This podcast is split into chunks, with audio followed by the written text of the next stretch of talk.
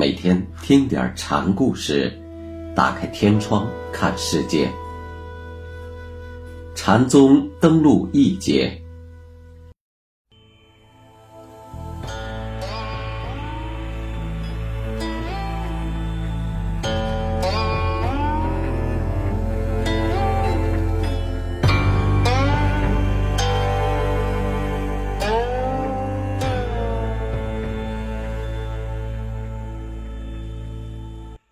今天给大家讲五台隐风禅师的第二个小故事，题目是“已进不退”。隐风的执着精进，终于使他成为一名道性很高的禅师。这可以从下面的故事中看出来。有一次，隐峰和马祖一起干活引风推车，马祖便把脚伸在路上坐着。引风推车过来，对师傅说：“请师傅收脚。”马祖说：“以斩不缩，以进不退。”引风针锋相对，那股犟劲儿又表现了出来，结果。他就推着车子从马祖的脚上碾了过去。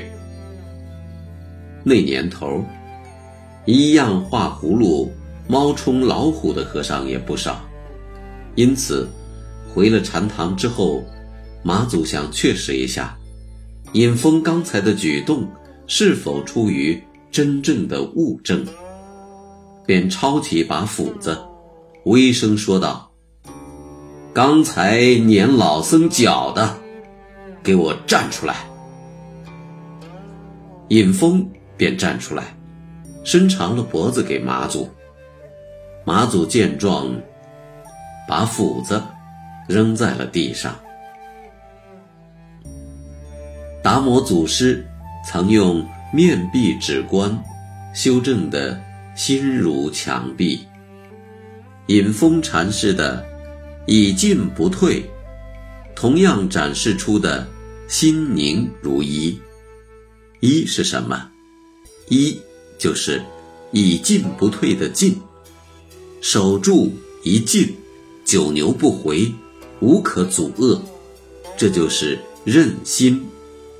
如果尹峰心中仍有一丝的失声之念，他会以进不退吗？不会。他有任何世俗之念，都会犹豫。成语有“患得患失”一句，心中无得无失，还有患吗？因此，人世间一切矛盾、一切犹豫、搅扰、懦弱、痛苦等等，无不生于得失有无之心。而得失有无之心，对人的。缠绕束缚，又起因于人对万法唯心、一切皆空的真谛的盲昧。